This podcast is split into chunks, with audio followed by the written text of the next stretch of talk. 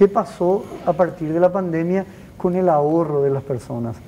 ¿Y por qué? Porque tenemos eh, del lado izquierdo, digamos, lo que sería el, depósito que cuentan los bancos en moneda extranjera y a mi lado derecho, digamos, el depósito que cuentan los bancos en moneda local, es decir, en guaraníes. O sea, hay gente que ahorra en, moneda, en dólares en este caso, y hay gente que ahorra en guaraníes. Exactamente, que no es una cosa obvia, no todos los países te permiten tener ahorros en otras monedas. Y acá vemos que hay un fenómeno muy parecido en los dos gráficos, que es el, el depósito a la vista, como este depósito una vez que llega la pandemia y vemos ahí la línea intermitente en los dos gráficos, cómo empieza a crecer. Lo cual, ¿A dónde nos ubicamos? Para que vean nomás la, audiencia. Y tanto, tanto este grafiquito azul oscuro como esta, tanto en moneda local como en moneda extranjera, el ahorro a la vista crece.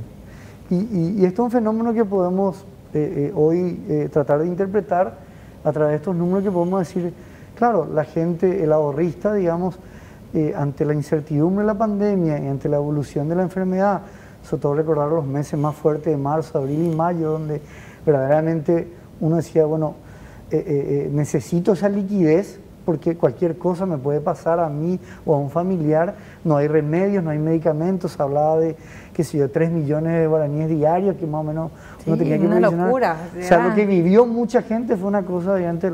Todo eso genera, genera ruido en todos los ahorristas y si ese ahorrista, como vemos acá, en lo que eran los depósitos a plazo, es decir, certificado de depósito, el celestito, esa gente prácticamente vemos que tanto moneda eh, extranjera como moneda local hubo descensos y, más o menos se mantuvo. Esa gente que hizo, si vencía su, certificado de depósito, su, depósito a plazo, lo convirtió, digamos, eh, eh, eh, un depósito a la vista. O sea que hoy en las instituciones financieras, llámese banco, financiera... Este, este recoge solo bancos, pero en la financiera a ver si un fenómeno muy parecido, es decir, la gente prefirió, en vez de que se le paguen tasas, y hay que decir también que, que podemos explicar en otro momento, las tasas, o sea, de hecho, vamos a ver en el siguiente cuadro, las tasas bajaron mucho, es decir, las tasas pasivas significan las tasas que las instituciones financieras pagan a los ahorristas. O sea, para que la gente entienda si por ahí ya no lo hizo. Este, em, la línea celestita que va cayendo es porque la gente que tenía su ahorro a plazo más largo prefería tener eh, ese dinero más ahí a la vista, es decir, poner, poder disponer de ese dinero si por ahí la ocasión lo ameritaba. Entonces el depósito a la vista por eso creció y este otro que es a plazo más largo cayó. ¿Qué tenemos en nuestro siguiente gráfico?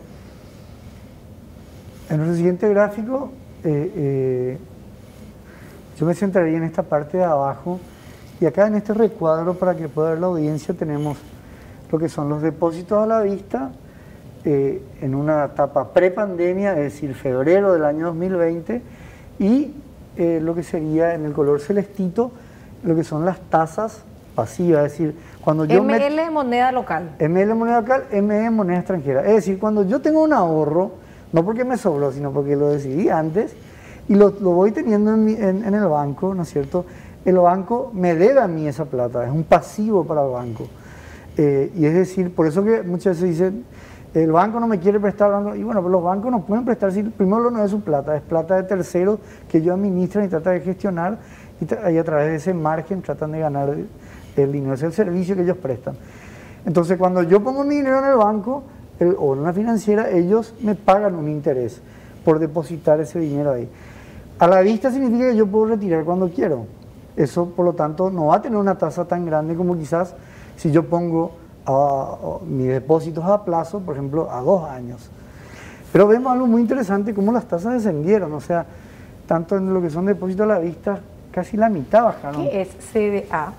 CDA es Certificado de Depósito de Ahorro. Es ah. un título que nos otorgan los bancos cuando ponemos, digamos, en cierta manera, a un plazo a un plazo definido. O sea, es otro tipo de instrumento también que tenemos para poder eh, invertir quienes tengamos ese ahorro o algún otro dinero. Entonces, a la vista CDA y, eh, y que tiene diferentes plazos. Y a plazo significa que yo no puedo tocar. Claro, yo, yo digo, te, entrego, señor banco X, eh, qué sé yo, 5 millones de guaraníes que tengo. ¿Desde cuánto puedo hacer un depósito? ¿De qué monto puedo hacer? Yo creo que eso depende mucho de los bancos pero eh, yo diría que a partir de los 5 o 10 millones ellos ya están. Bueno, ponele, 5 millones de guaraníes yo tengo y eh, deposito puedo tener a la vista. Antes de la pandemia me daban un interés de 0,97% al año. Al año, al año. todo esto es interés anual. sí. 3,18 era si era un CDA O sea, a si yo, si 180 yo puse días. 10 millones de guaraníes, digamos que eh, al año eh, habré tenido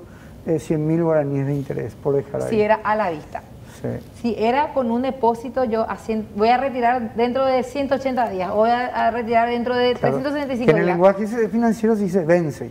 Vence. El título vence a 180 días. Entonces yo puedo cobrar tanto lo que puse como los intereses que el banco me va a dar.